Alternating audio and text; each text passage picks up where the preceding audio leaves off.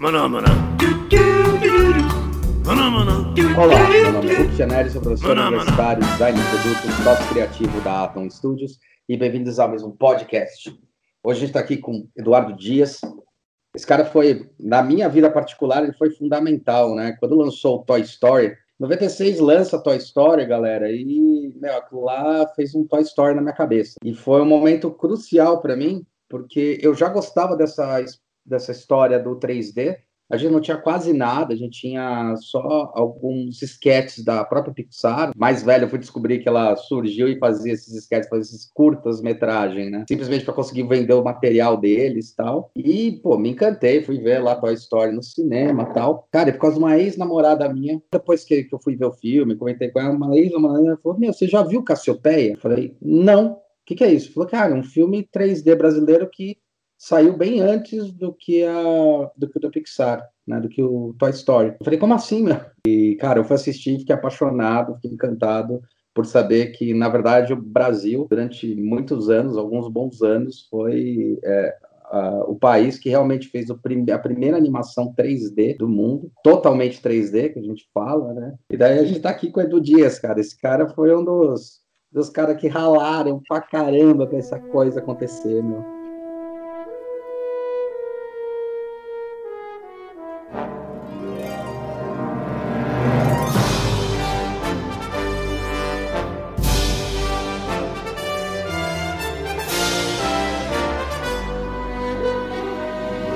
Eduardo Dias é bacharel em design de produto pela Belas Artes, pós em design gráfico pela Belas Artes também, pós em aprendizagem e ensino superior pela Universidade da Finlândia, pós em captação de professores pela Universidade da Finlândia, mestrado em biomimética e doutorado também em biomimética.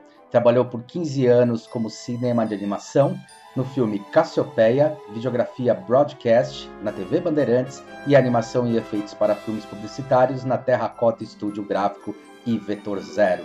Professor universitário desde 2000 e coordenador do Laboratório de Inovação e Empreendedorismo da Universidade São Judas Tadeu. É um prazer ter o Eduardo Dias aqui para falar um pouco sobre a história do grande Cassiopeia. Essa música que vocês ouviram aí no começo é a introdução do filme. Eduardo, obrigado né, por aceitar o nosso convite. Como é que você chegou até aí, cara?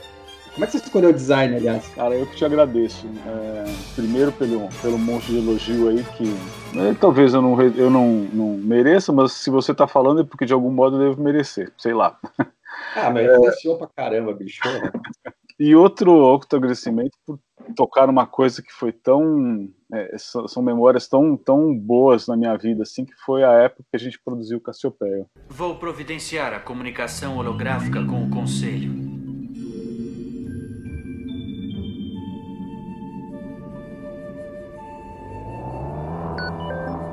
Conselheiro, perturbação que nós notificamos está aumentando.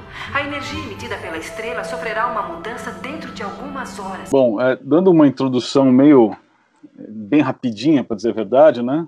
Essa história do 3D ele meio que se mistura com, com o porquê de eu ser designer. É difícil para quem tem menos de, de 35, 40 entender isso, mas eu vou tentar explicar. Vocês não, não, não pensem que eu sou um alienado, tá bom? mas quando eu estava no meio do terceiro colegial, que hoje seria o terceiro médio, falaram para mim, pô, e aí, cara, já fez inscrição na FUVEST? Eu falei, que é FUVEST? Não, vai ir pra faculdade agora. Eu falei, não, mas a gente já vai pra faculdade agora? Acabou o colegial, já vai pra faculdade? Aí falei, cara, o que, que eu vou fazer? Meu Deus, cara. É, meu pai é, é escultor, minha mãe é, é pintora, artista plástica. Sempre teve arte na minha vida. Eu falei, ah, meu, acho que eu queria alguma coisa relacionada a isso, né?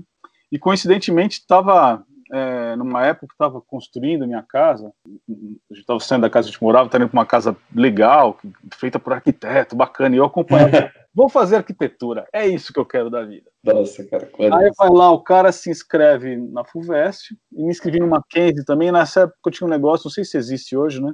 Que era a segunda opção. Se você não entrasse na, na primeira, você, você tinha ponto na segunda, talvez. E minha segunda opção era comunicação visual. Aí fiz FUVEST, não passei. É, fiz Mackenzie, passei na, na, é, para a segunda opção. Aí eu falei, meu, o que é comunicação visual, cara? Não vou fazer essa porra, não. Eu não sei o que, que é isso, cara. É, bom, aí eu acabei prestando vestibular mais dois anos de veterinária, fui fazer educação física, apagou um pouco. eu era atleta na época, aí apagou legal, um pouco o design. Né? Fiz USP, fiz, fiz três anos de USP. Que legal, velho. Essa eu sabia. É, então, eu não me formei porque eu chegou no último ano e falei, cara, só estágio, cara, eu não vou querer trabalhar com isso, não, vou fazer outra coisa. Aí fui vender vinho. Olha só, velho.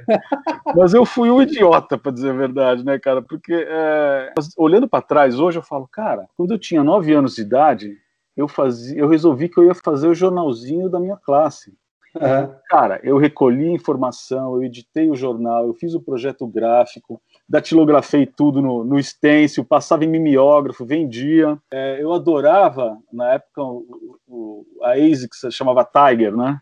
Eu adorava essa época de, de Olimpíada assim, cara, então eu fazia é, um monte de produto da ASICS, desenhava tênis, agasalho, bola.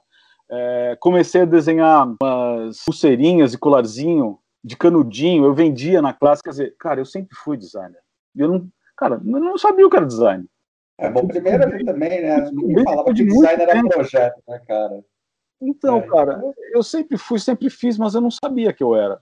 É. Hoje, olhando para trás, eu falo, cara, é óbvio, né? Eu tinha que ter feito isso de cara. Mas aí, bom, falei que eu fui vender vinho, né? Aí adorava animação, tava aquela história, né? Ah, o, o super, super, propaganda do Hans Donner, o mago da computação gráfica. Puta, né? Pode escrever, as aberturas é, fantásticas. Isso. As pirâmides, puta, pode escrever. Pois é, depois do dia que eu comecei a descobrir as fitas demo de software, eu descobri de onde que vinha a genialidade, né? É, sem, sem entrar, sem entrar em maiores detalhes aqui, eu vi de onde vinha a genialidade do gênio da computação gráfica. Aí, é. cara, fui fazer um curso, meu fazer um curso de, de, de CorelDRAW, depois fazer um curso de PageMaker, não tinha nada a ver com a história, né, cara? Isso era 1989, cara. É, cara Você tem uma ideia, o Windows era 1.10. É, isso aí. É, é, fazia num, num 286, cara. Não sei, os caras nem é. sabem o que é 286. Puta, eu tive, eu tive um 386. É, era tela, era tela verde, não era? Já era. Não, não era. Era já 256 cores tinha. É, cara. Aí, cara, o lugar onde eu fiz curso, eu olhei assim, os caras trabalhavam com animação, né? Começaram a, começaram a trabalhar com o Topas e com o Chips. O Chips ele era um, um programa Paint que tinha lá 16,8 milhões de cores. No CorelDRAW tinha 16, depois eu tive 256, com 18, 16 milhões de cores. Falei, pô, só perder esse negócio. 16 né, cores, tá, galera? Não é 16 milhões, é 16 é, cores, é. 256 cores, é. É, e, depois, e, o, e o Chips e o Topas, aí 16,8 milhões de cores. Era pequena diferença, tá? Nossa, era salto. É, aí, cara, fui me enfiando, fui me enfiando. Eu sei que dali a pouco eu estava dando aula de, de computação de, de do, do Corel e estava ajudando a fazer o manual. Os caras estavam traduzindo esse manual do Topas. Bom, aprendi a animação meio na raça ali com os caras. Fui para uma produtora 92, eu fui para uma produtora chamada TGD. E ainda não tinha feito design ainda. Não, não.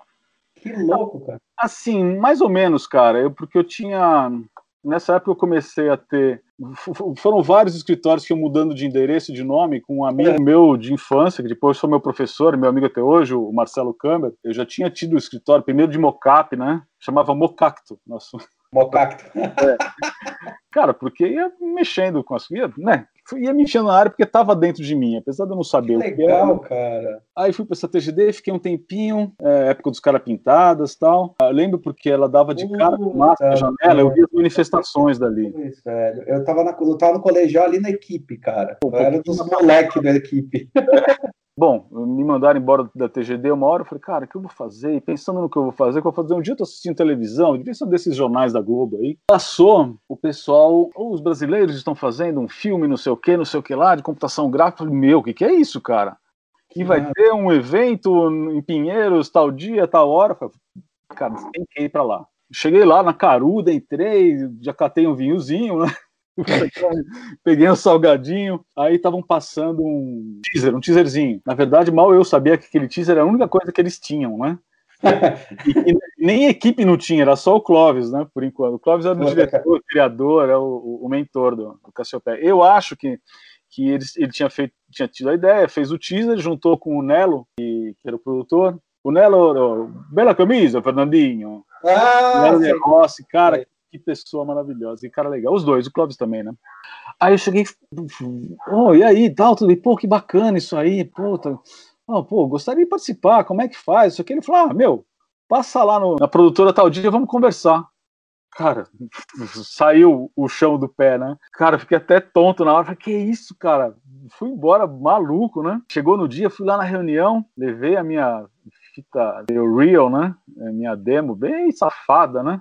Isso tudo feito no Topas, né? O, pra vocês terem ideia, o Topas nessa época, nem 3, 3D Max não tinha, não é que não tinha 3D Studio, não tinha 3D Max, que vinha antes. O Topas, ele. Eu não conheço, cara. Depois ele, vou pegar umas imagens. Fazia, você modelava formas básicas, né? Uhum. Se bobear, esse, tipo esse Windows 3D que tem aí é mais forte, né?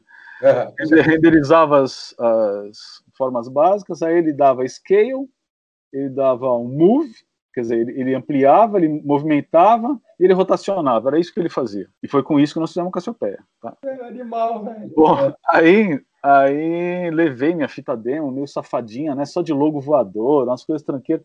Mas, cara, como a gente não tinha é, ferramenta, a gente se virava. Pra você ter uma ideia, quando eu comecei a fazer lá na, naquela primeira escola lá, tinha um, o software que tinha 16 cores, sendo que oito eram cores e, e, as outras oito eram as cores um pouquinho mais escuras, cara, eu, eu fazia ilustração em pontilismo. Então, cara, a gente se virava. Tinha dessa, ah, vou ver se tem um aplicativo na internet. Não, cara, não, não tinha dessa. É, hoje o que a galera tá fazendo no pixel art, né? Você é, então, mas a gente fazia porque não tinha jeito, né? É, era na unha. Era bonitinho. Era o fato, né?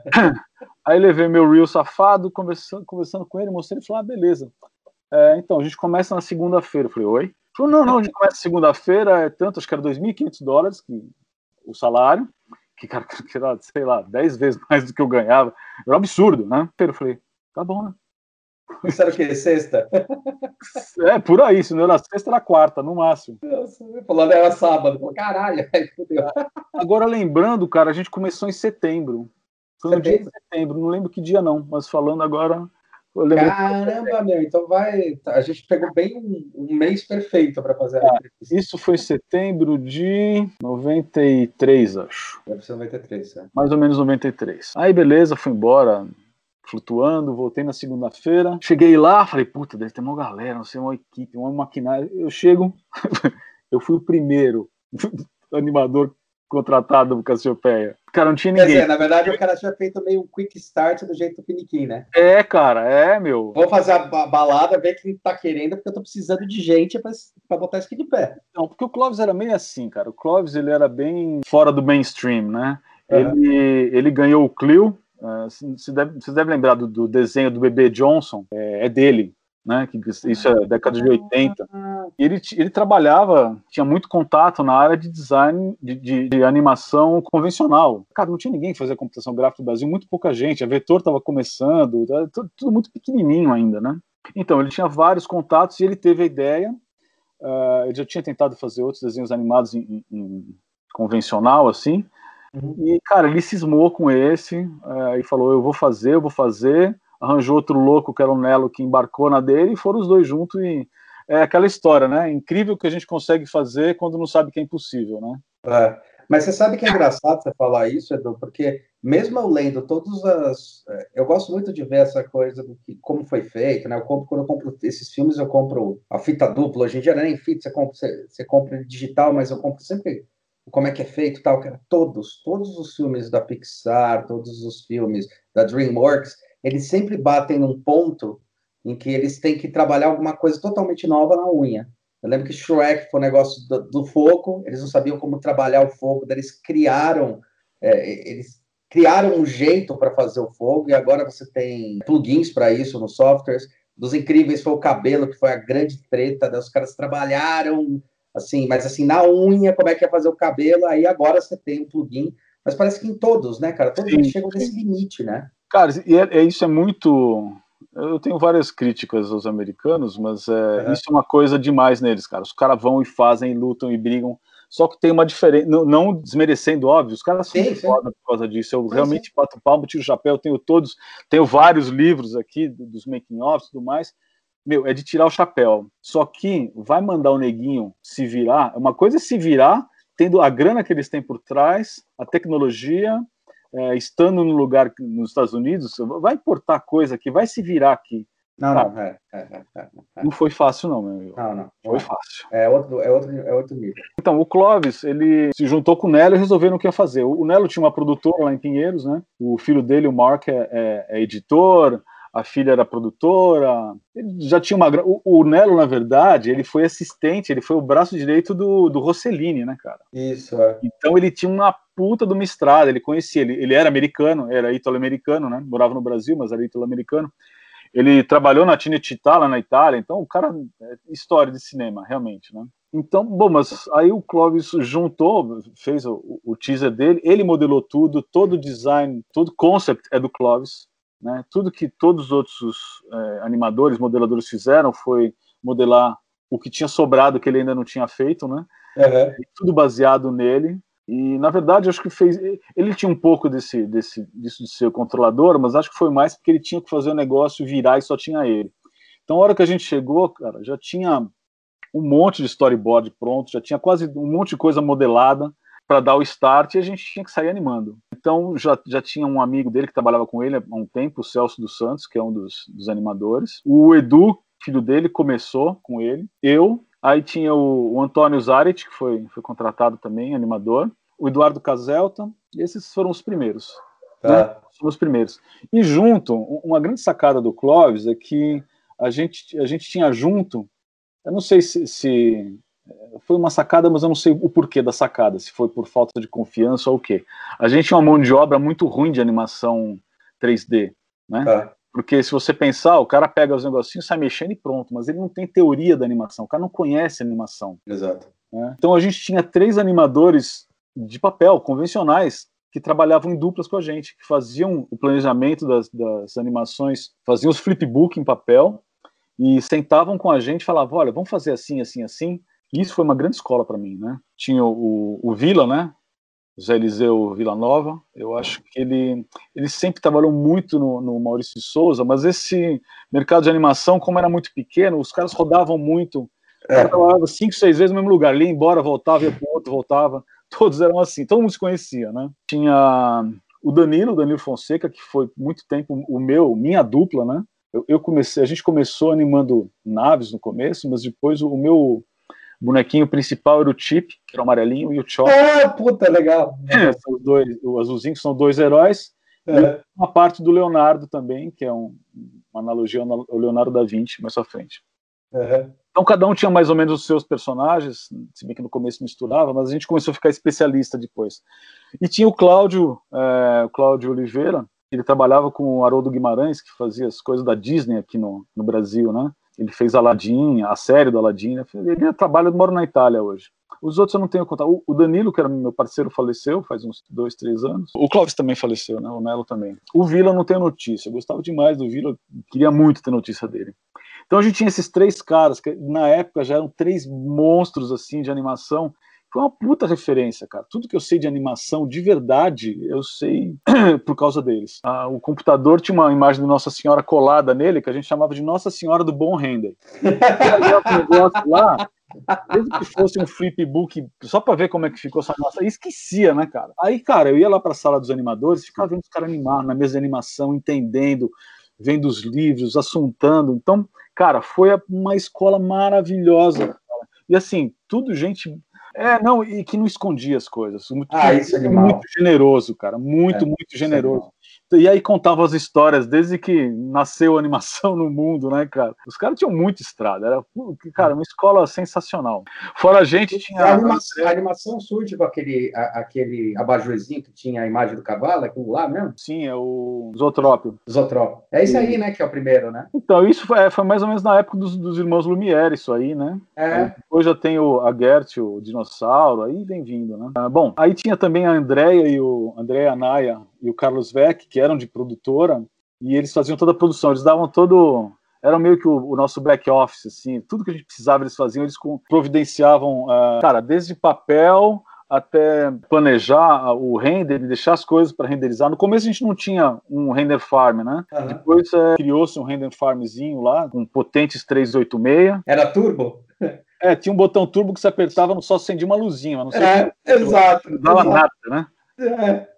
Então a gente começou na sala do, da computação, tinha quatro, cinco trabalhando com 386. HD de quanto? Só para falar, galera, 128, 256 ah, mega. É não, cara, devia ser 40, uma coisa assim. 40 mega? É, tinha dois, quatro de RAM, não é? É, é. Não, dois quad é. Não existia essas coisas, imagina. Para quem não está entendendo, 386, depois do 386 vem o 486, depois vem o Pentium, depois vem o Celeron, tá? É. Sabe se Celeron maldito que ainda existe? Só vem depois. É ver o peito, eu sei, 200, 400, nossa, cara. e era aquelas torres, cara, que tinham assim 60, 70 centímetros de altura. Né? Monitor, um monitor, você ter um monitor de 20 de tubo, cara, era uma fortuna, cara, custava 4, 5 mil dólares. É, e ele era um quarto do seu celular hoje, pela resolução. Era é, não, 6, era... 480 por 620, alguma coisa assim, agora eu não lembro qual. Cara, tá ficando muito, muito pré-histórico, muito saudosista isso. Vamos não, dar... mas é legal, cara, porque fazia com umas. Puta, é muito louco isso. Eu Bom. aprendi num desses, Edu, também. Quando eu comecei a apaixonar, foi num desses. Era um 386.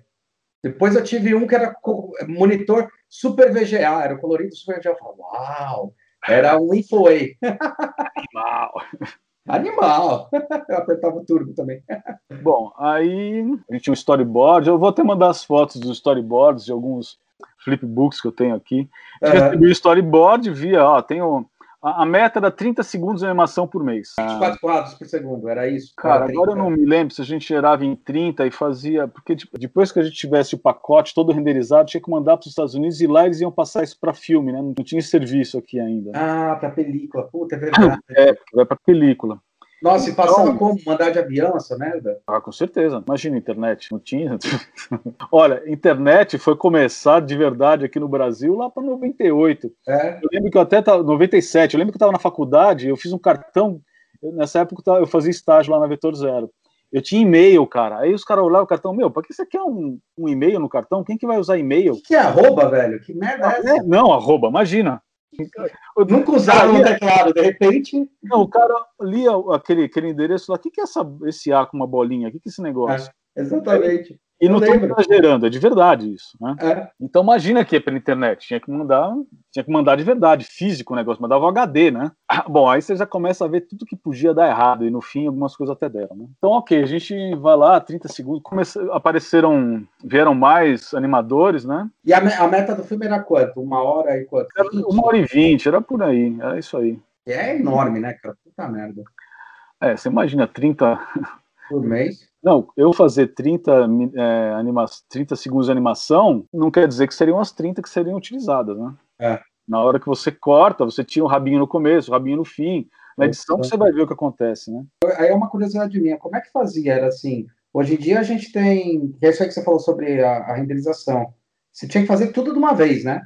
Mandava renderizar era tudo que saía ali, você não tinha uma pós-renderização depois. Então, olha, bacana, não tinha composição. Então, se eu tinha o meu. E, ó, tinha um bonequinho que estava numa nave. E na uhum. janela da nave aparecia o espaço e o bonequinho. Essa é uma cena que, que, que eu fiz, né? Tem o, chip tomando banho. Então tem uhum. os efeitos por cima. Que efeito? Não existia efeito. Então o que, que a gente fazia? Renderizava a imagem do fundo das estrelas. Aí colocava isso de fundo numa cena que era com a mesma câmera, tá? Uhum. Só com a nave. Aí renderizava a nave com a janelinha de fundo. Aí pegava isso jogava no fundo de uma outra cena, que era o bonequinho tomando banho, e a imagem. Não dava para ter um modelo grande com um monte de coisa. A gente uhum. renderizava jogando no fundo, camadas, camadas, camadas.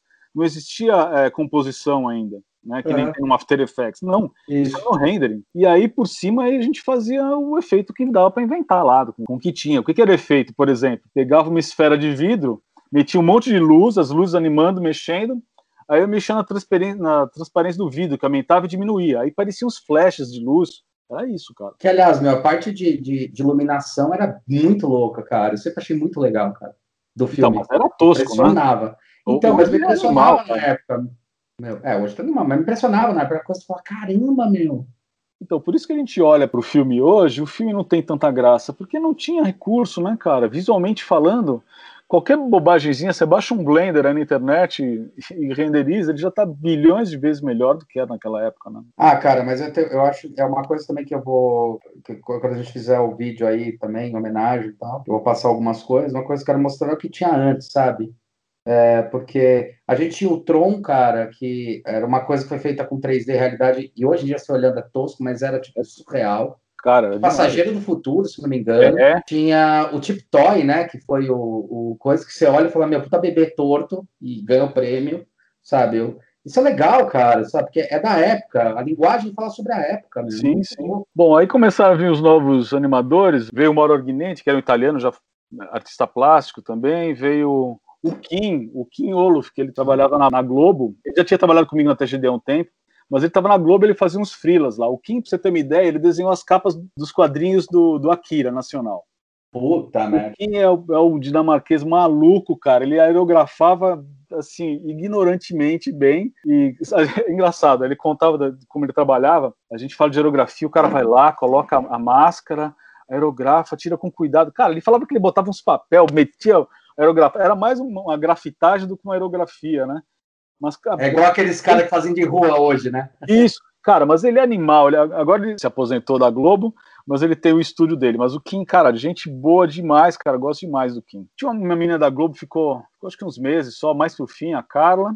Ah, tem o Sérgio Esteves que veio, já estava bem andado o projeto, ele ficou até o fim. Depois, quando a gente foi embora, ainda ficou fazendo uns, uns retoques, umas coisas, ajudando o Clóvis, né?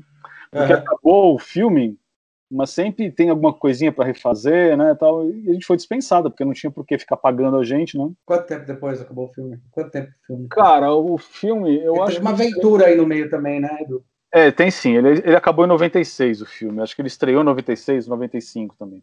Acontece o seguinte, a gente já estava com mais de metade do filme pronto, é, renderizado para já mandar a primeira leva para os Estados Unidos, acho que era a primeira leva para fazer os filmes, né?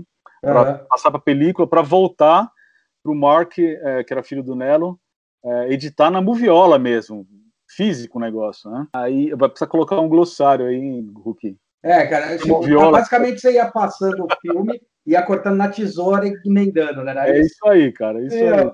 Era, era o pestap da gráfica, né? É isso aí, é isso aí. É, a gente já tinha uma render farm bacana, devia ter uns 10, 386, assim, o que né? O que é essa render farm? A render farm é, um, é, um, é uma sala só de computador para onde a gente mandava os renders e ficava só fazendo render lá. Ah, a gente, tá, tá. Quando a, a, a, a, gente fazia as coisas básicas, né, os, a gente chama de pencil test, no nosso computador, resolveu que tá legal, beleza, vai lá e bota para renderizar nessa render farm. Você sabe produção, que... uma fazenda de renderização, né? É engraçado porque o pessoal usa esse termo hoje para qualquer coisa, inclusive jogando o Fortnite, né? Farmar as coisas. Ah, é, deve ter vindo, com certeza veio daí, né? Veio daí, cara, que é farmar, sabe? Farmar é, é justamente ir, ir, duplicando e gerando coisa para poder fazer o mesmo processo para poder ganhar mais XP, mas eles chamam, eles falam farmar hoje a molecada. Então se farmar aí, galera, só que de renda. cara, aí um dia, eu, eu, lembro que eu fui o primeiro a chegar, né, cara? Né? Devia ser, sei lá, umas oito e meia, não sei porque eu saí mais cedo, cheguei, a gente entrava às nove, oito e meia cheguei, cara, eu olhei a porta da garagem, assim, meio torta, que porra é essa, né, cara? Aí começou a chegar gente, aí chegou o, o, o menino que abria e tal, então na produtora, cara, roubaram todos os computadores. Merda, velho. E foda-se os computadores, pode roubar, mas não roubasse os HD, cara, que tava com tudo renderizado. Ou seja, o que estava backupeado numa outra sala, beleza, salvou. O resto teve que começar tudo de novo. E o rendering, pra você ter uma ideia, é, era assim: você ia renderizar uma cena de 5 segundos, às vezes ela levava dois dias. E isso foi bem na época em que a Pixar é, anunciou que ela estava começando a fazer o Toy Story. É. Ou seja, não tivéssemos sido, sido roubados é, e sem entrar no mérito de, no mérito de quem é, é foi o primeiro totalmente computação, cara, a gente ia ser o primeiro disparado. Assim. A gente sabia que os caras da Pixar estavam de olho na gente, que tinham os olheiros lá, sabe? Não acusando os caras, não é nada disso. Mas a gente sabia que os caras sabiam é, que a todo mundo existiam. sabe o que todo mundo tá fazendo, cara. Tá Sim, aí eles meio assim, cara, como é que esses brasileiros vão passar o pé na gente? Vão ser os primeiros, cara.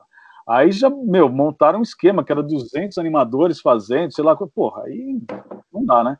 E trabalhando com Silicon Graphics, é outra história. Fora que tem aquela, tem aquela coisa que to, todos os personagens, também não é desmerecendo, não, mas os personagens eles foram feitos em clay e escaneados, né? Então, um negócio assim, né? É, então, aí, esse, esse era o argumento do Clóvis, né? O Clóvis sempre disse: não, a gente é o primeiro, porque a gente. Tudo que tem nesse filme foi feito dentro do computador.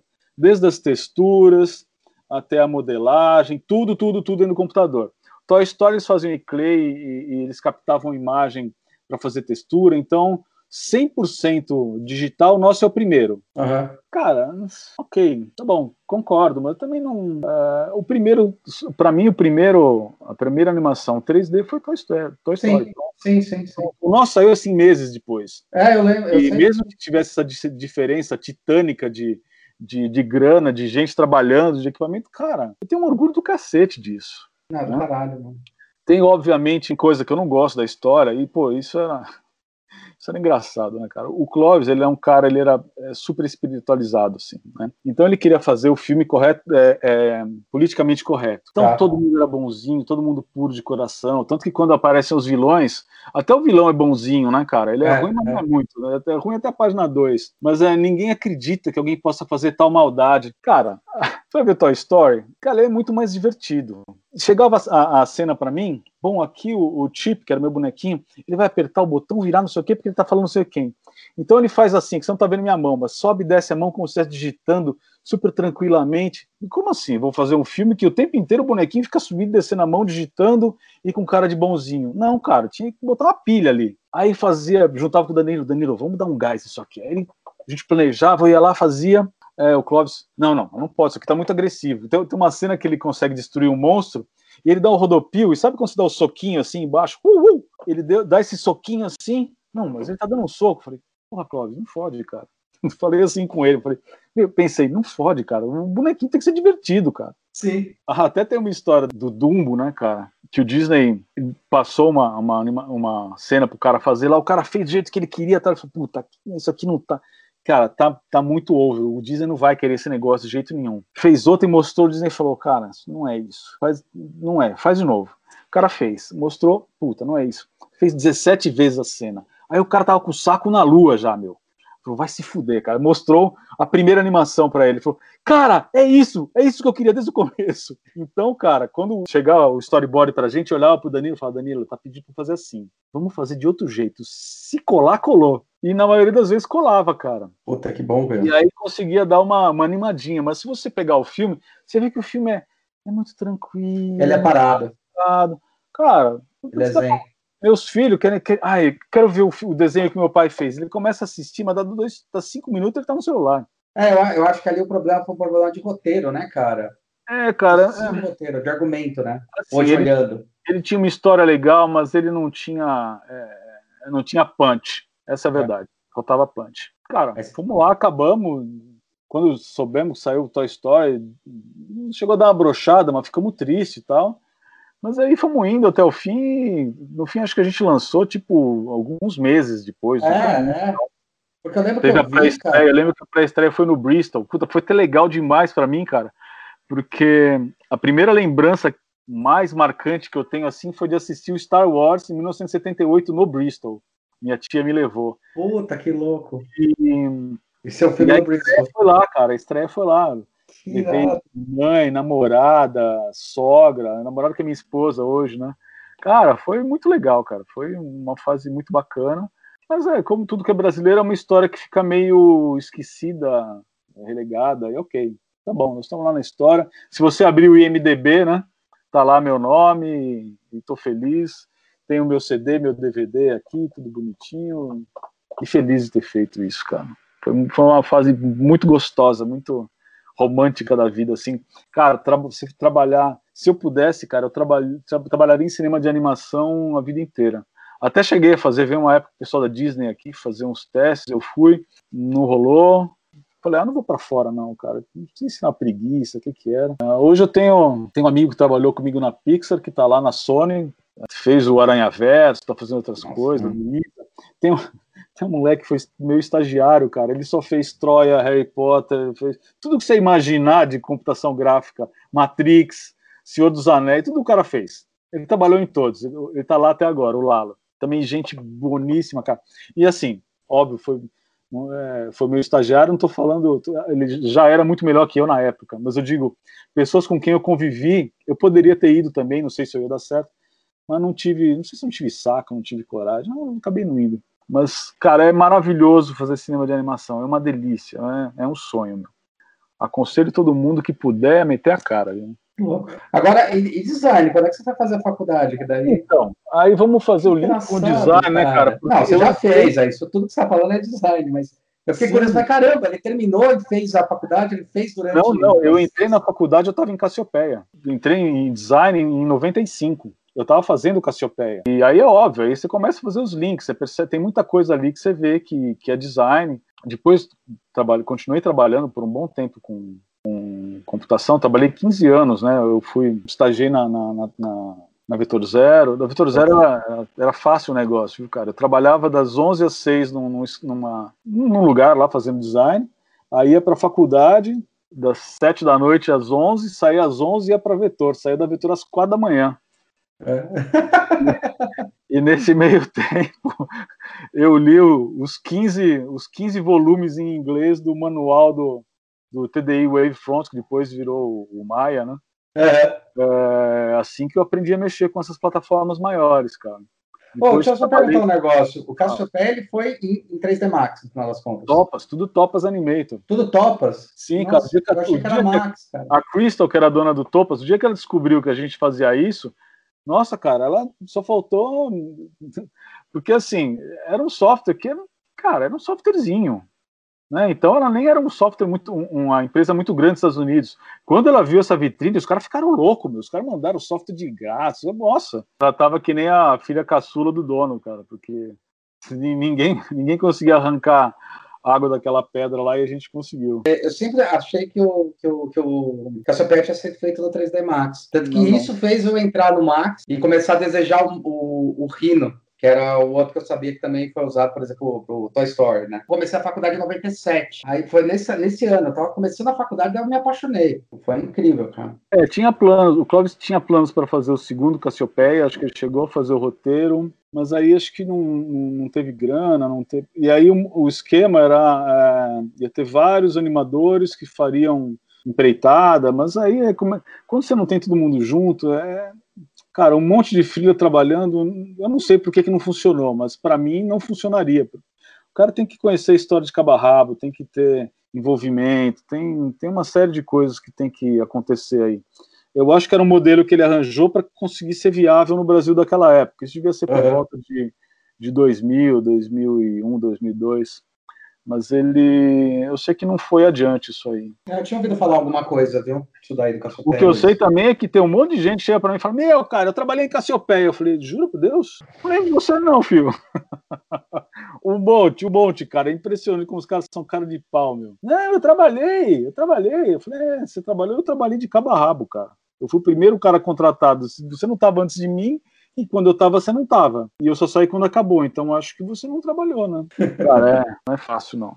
Como é que isso me levou pro design? Então, estando na é. faculdade, aí eu resolvi que eu ia fazer design, né, cara? Então, eu ganhava bem, falei, pô, dá pra eu fazer uma faculdade aí. Tanto que eu fiz Belas Artes, né? Uhum. E, aliás, eu fico pensando, é, não, não, é possível que a Belas Artes custasse, não vou entrar muito nisso, mas custasse naquela época que custa hoje, porque senão não ia conseguir pagar, né? Mas eu fiz é Belas Artes. Né? FAP, cara. É, exatamente. Era, era mais ou menos a mesma faixa de preço, mas eu é. fui e fiz. E, meu, conexão com o design é total, né, cara? Na verdade, se eu fosse trabalhar num, num filme hoje, a visão é completamente diferente e amplificada pela faculdade e pela experiência que, cara, é ímpar, meu. Tanto na, na é. parte de pré-produção, no concept, como depois. Eu, eu, eu, trabalhei na Bandeirantes, depois que eu saí da Aventura, eu trabalhei na Terracota, Trabalhei um tempo bacana na Terracota, depois trabalhei na Bandeirantes quatro anos. Aí eu falei, cara, já cansei, já fiz cinema de animação, eu já fiz cinema, já fiz TV, já fiz publicidade. Não... Era a época que começou a pipocar muito. É, os computadores, computadores ficaram é, mais acessíveis, é, muito programa fácil piratear, então tinha muito picareta no mercado, e assim, de um, de um momento para o outro, o segundo de, de animação passou de custar mil reais vai custar 100. Eu falei, não, cara, esse mercado gigante eu não vou ficar entrando nisso, ficar trabalhando que nem. Aí tem um esquema de agência, né? Aí não valer mais a pena. Eu falei, não, cara.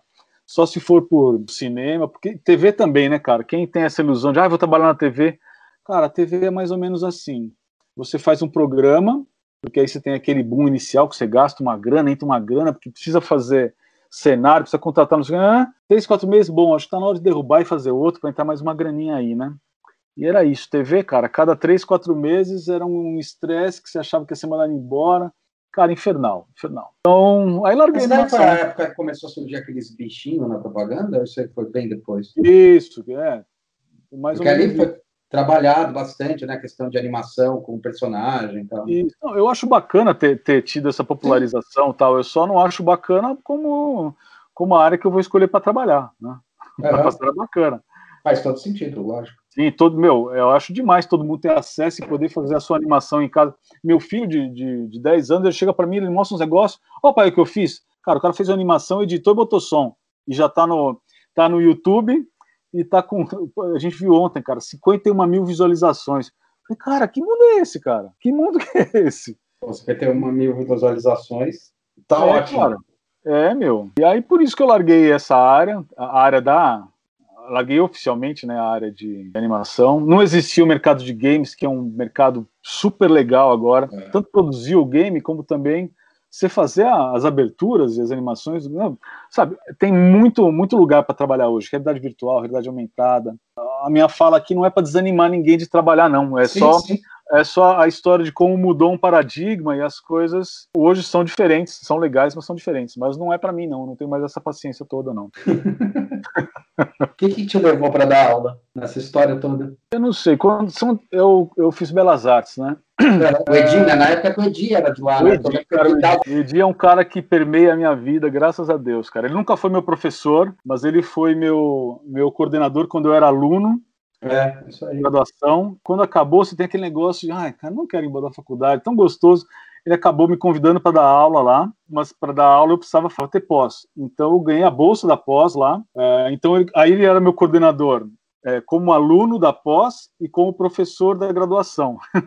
Também sempre mantendo contato. O Edi que me levou para editora para eu editar o livro do meu, do meu mestrado. Então o Edi é um cara que, é, graças a Deus, eu sempre trombo com ele e é sempre coisa boa, cara. O Edi é tudo de bom. O Edi é uma lenda, né, cara? Quem não conhece é, o Edi, é uma lenda, cara. tem que conhecer, cara. Tem eu não sei quem falou, o Edi é tipo Yoda, tá ligado? Do... É, meu. Ô, meninão, tudo bem com você? Bom, tudo bem, meninão. Os apartamentos que ele tem para guardar livro, é muito engraçado. É, é muito, muito engraçado ele, cara. E aí eu comecei a dar aula assim, cara, na, na, Belas Artes, eu dava aula de ilustração digital e aula de análise da imagem junto com a... Eu não, eu não vou contar essa história da, da análise da imagem porque... Não, eu vou contar porque eu não vou falar nome. A verdade é o seguinte, cara, tinha uma, uma doutora que dava aula, mas ela não sabia nada, e precisava alguém que soubesse e eu dava aula com ela, é isso. Sim, Pronto, sim. falei. Era essa a história. E ilustração, não, ilustração eu, eu dava aula, dividia aula com o cara que dois caras que foram meus, meus gurus, que são os, os professores mais foda que eu tive na Belas Artes, é o Luiz Banho e o, o João Paulo Latorre, cara.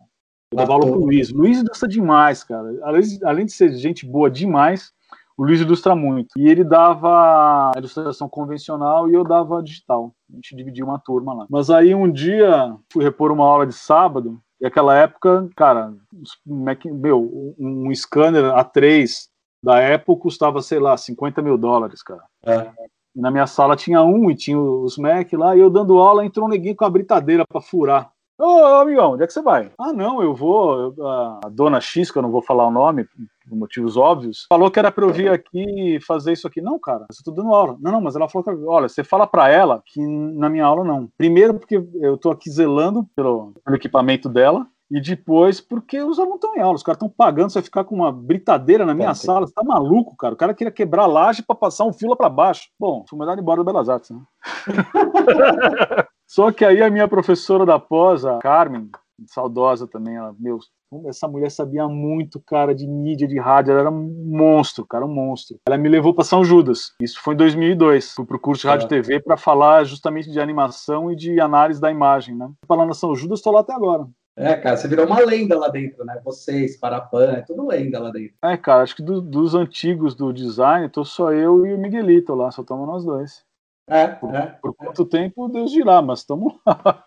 É, aí é uma curiosidade minha, cara, que eu fiquei com. Vou ser honesto, porque faz tempo isso já. Eu fiquei com uma vontade, cara, de tentar ver se conseguia repromover tudo que você fez pro, pro Cassiopeia, sabe? Você tem os arquivos 3D? Isso aí não tem, né? Não, 3D não tenho, até por, por conta de, de direitos, mas eu tenho, cara, tenho reportagem, tenho fita de, de making off, tem entrevista. Cara, tem uma época que eu tava nojento, cara. Falo, não, não aguento mais dar entrevista, cara. Todo sim, dia sim. uma equipe lá dar entrevista. Aí, meu, eu, eu, sou de Santo André, né, cara? Um dia foram, foram os caras do, do Diário do NBC me entrevistar. Eu falei, meu, foram na minha casa. Você tava numa entrevista da cultura que tinha? Que teve uma ah, da cultura. Devia estar, cara. Tava em várias. Cara, então acho que foi lá que eu vi você a primeira vez, porque foi. Se você procurar. Eu era cabeludo, eu comecei cabeludo, depois eu tinha rabo de cavalo. Se procurar, você me acha perdido lá, sim. Cara, porque eu lembro dessa entrevista e eu fiquei assim, eu fiquei louco, cara. Porque, é, é, sério, meu, isso aí que você fez, o Cassiopeia, para mim, foi divisor de águas para decidir mexer em 3D, cara.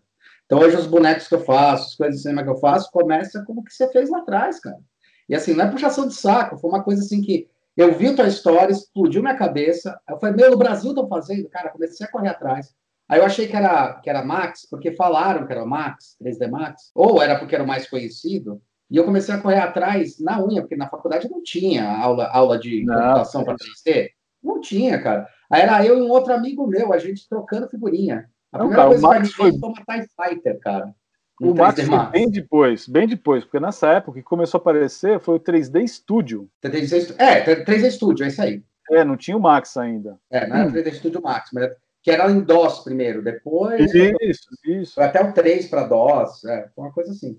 Isso, o Topas era dose também, não, não tinha. É, isso aí acho que era a época do Windows 3. 3.1. É, eu tenho aqui, cara, tenho minha mesa de animação convencional, tenho pôster, tenho tem o flipbook, tem várias coisas aqui. Eu te mando as cara, imagens. Eu comprei um livro, cara, Legal. muito bom, que é do Senac, que é Manual da Animação do Richard Willers. É o cara que fez o, o Uma Cilada para Roger Herbert. Sei. Cara, achei incrível esse livro. Você chegou a ver já? Não, não vi, cara. Só não vi na mão, né? É. Sei qual é, mas não vi na ah, mão. Ah, sabe qual é? Tá. Cara, eu tenho, que, que nem, eu falei que a gente trabalhou com os animadores tradicionais, né? É. E, cara, tem um livro que é a Bíblia da animação, e quem disser que não é, não sabe o que está falando. É o Disney Animation, The Illusion of Life. Puta cara, animal, essa porra, cara, esse cara. livro, ele tem é, uns 10 centímetros de espessura. É. Meu, e, é cara, não nessa época eu descobri que ele existia, 95, já não existia mais. Mas, cara, eu precisava desse livro, eu procurava, eu tava começando a Amazon, né? eu procurava, né, não, não, achava, não achava. Cara, o Vila falou, cara, eu, eu tenho esse livro, tava precisando. Não sei se ele queria trocar o carro, será que ele precisa trocar de apartamento, que ele precisava, precisava de grana. Eu falei, meu, tá afim de fazer um rolo com esse livro? Cara, então eu tenho aqui o Illusion, que não dá pra você ver, vou mandar a foto. Ele só falta ter mordida de dinossauro no livro, tão velho que ele é, cara. E, cara, com a assinatura do, dos caras das antigas, eu tenho a edição original, cara aqui. Depois saiu um, um, um, um, papel mais fininho, que ele tem um terço da espessura. Eu tenho esse livro aqui, cara. É, puta, é, é tá como um troféu na minha. Que irado, cara. Prateleira aqui atrás. Foi engraçado, sabe? Porque eu tava perguntando isso, porque foi engraçado. Eu, eu, eu falei, cara, ia ser muito legal se a gente conseguisse imprimir uns bonequinhos desse, né, meu? Oh, mas, cara, minha esposa falou isso ontem. Eu vou modelar esses bonequinhos, eu vou imprimir três desses, então, cara. cara mim, ela, ela, falou, faz para vender. Eu falei, não posso fazer para vender, isso tem direito autoral, mas vou fazer para mim, cara. Vou fazer para Cara, mim. eu tava. É, se quiser ajuda, cara, eu vou ajudar com puta prazer, cara. ah, você. Me manda que eu ajudo. Porque assim, eu tenho uma vontade, tá ligado? Eu falei, cara, puta coisa legal, cara. Queria muito ter na, na estante isso daí, cara. É, muito é, legal, cara. É muito... Puta, que louco, cara. Bom, foi uma puta aventura, né, velho? Cara, nem fala, nem fala. É uma coisa assim surreal de se ter vivido no Brasil, cara. cara. É aquele negócio que você fazia e fala, meu, não acredito que eu tô aqui, cara. E tô junto com esse monte de louco. Sabe aquele, aquelas coisas? Sabe quando eu ia ter, conseguir fazer um curso de animação tradicional com os caras que são os dinossauros, com os caras que começaram no Maurício de Souza, com os caras que trabalharam lá no. Sabe o, o Grilo Caetano?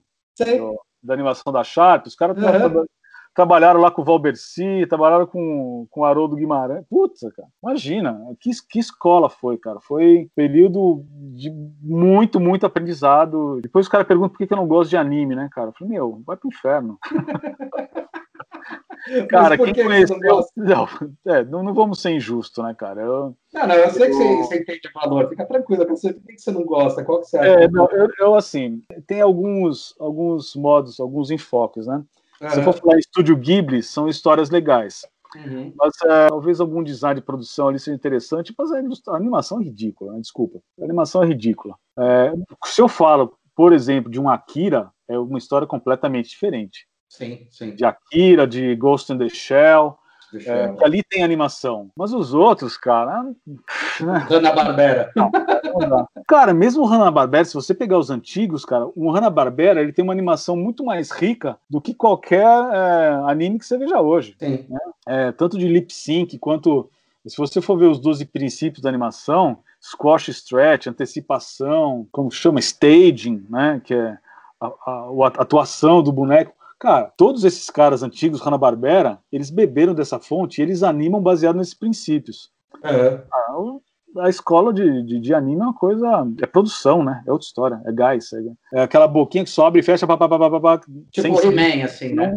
É, o He-Man aí já também é tosco, mas o He-Man é baseado em rotoscopia, né? Eles filmavam os caras. Sim. Seria um, um primeiro momento do motion capture, né? Isso. Eles filmavam os caras e desenhavam em cima. É, é outra linguagem, também é, é, é, um consumível, né? Não dá para dizer que é uma obra de arte. Se eu fosse falar que um anime é uma obra de arte, seria por causa da história ou por causa de, de alguma cenografia, mas jamais por conta de uma animação. Falando como animador, eu acho anime uma tranqueira de boa. Eu entendi, não, eu entendi. Na verdade, ele não tem uma técnica, ele, na verdade. Que comece o mimimi.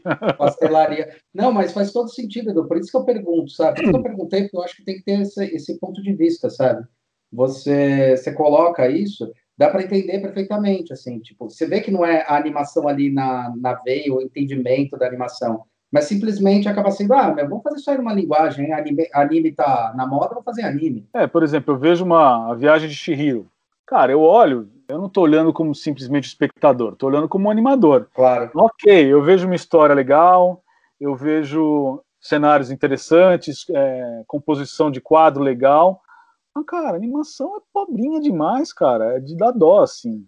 Né? Qualquer um. É, se você olhar para trás, uma Princesa Safira é mais, às vezes é mais interessante do que esse, tem uma animação mais bacana. Cavaleiro do Zodíaco, então, cara. Sim. É... Dragon Ball. Nossa, Dragon Ball tem vontade de chorar. É, tem de é. chorar, cara.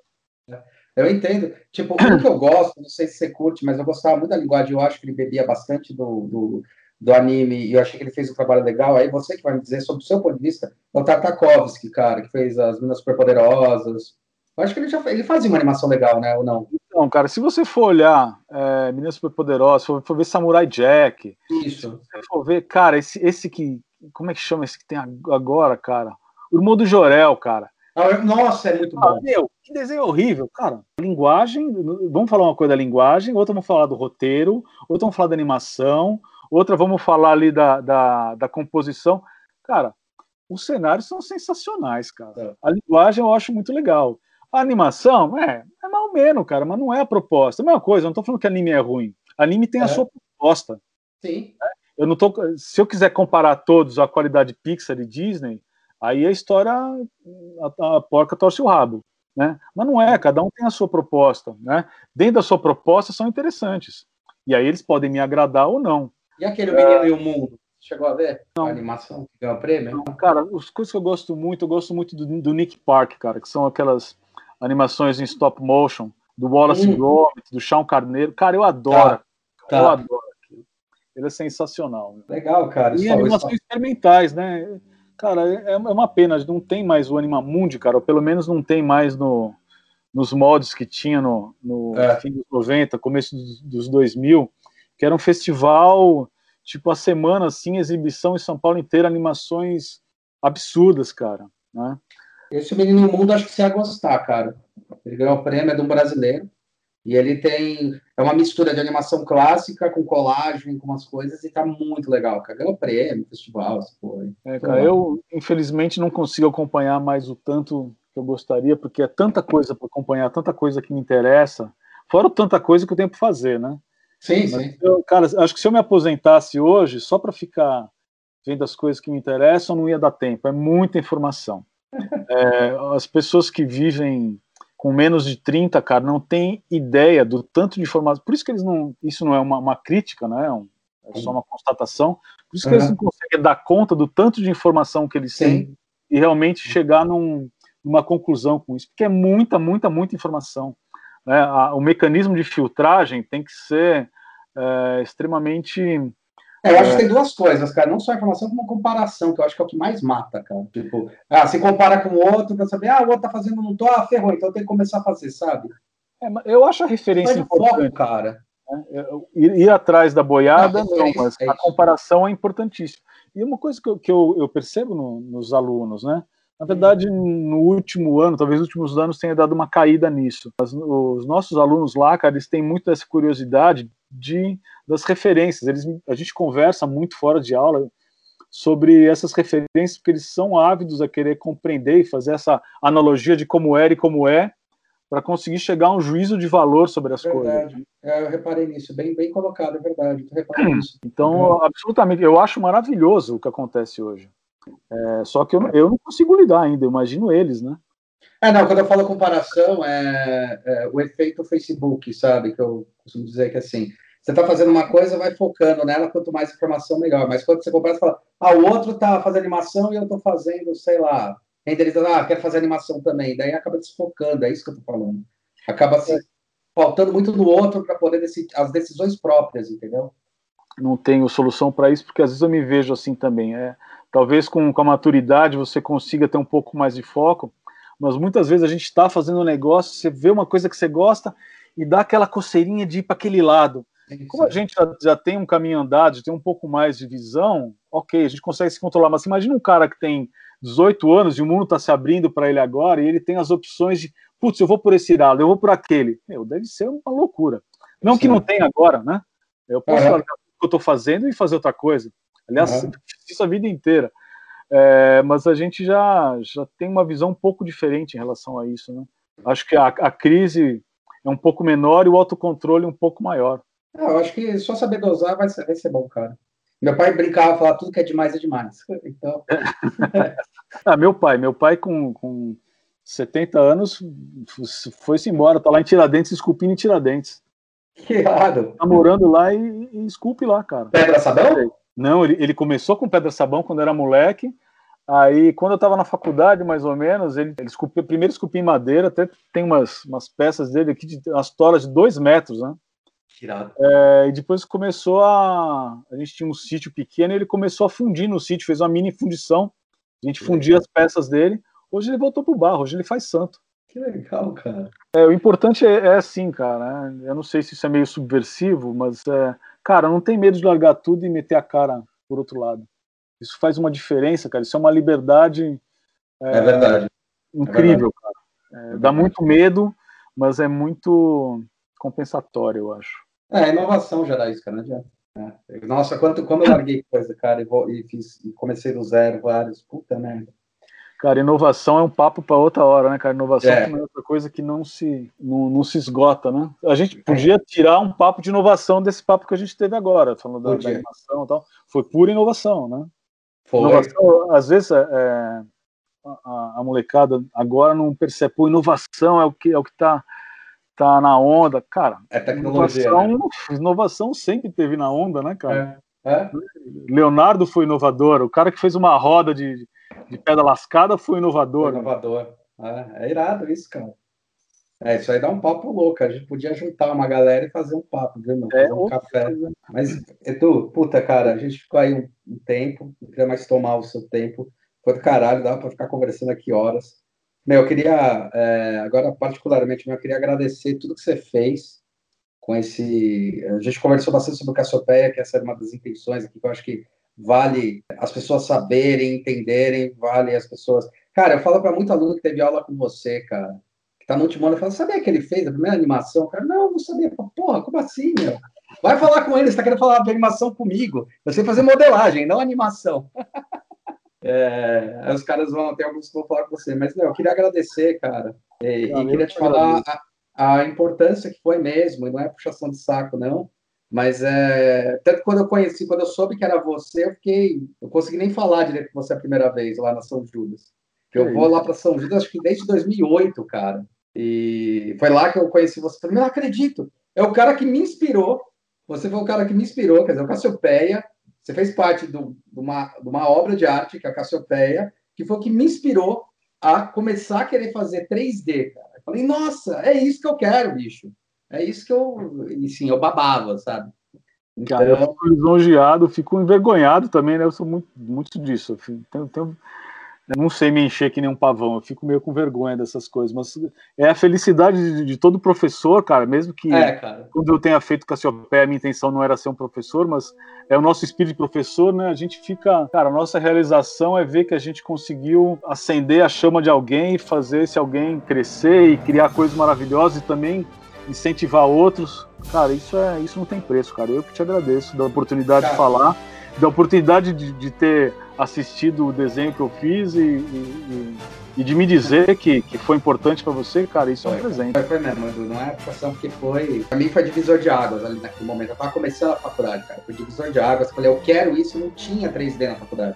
Não existia, bicho. Isso eu falo pra você, ah, você aprendeu, aprendi porcaria nenhuma, cara. Foi tudo, tipo, quero aprender, madrugada fazendo, aí rindo na unha, tudo na unha. Primeiro 3D, depois rindo na unha, pra poder desenvolver. Então, cara, queria agradecer, obrigado pelo bate-papo, cara. Obrigado pela mais uma aula. E, e, depois manda as coisas aí que você tiver do Caçopeia. E, e eu, eu vou deixar isso aqui lá registrado.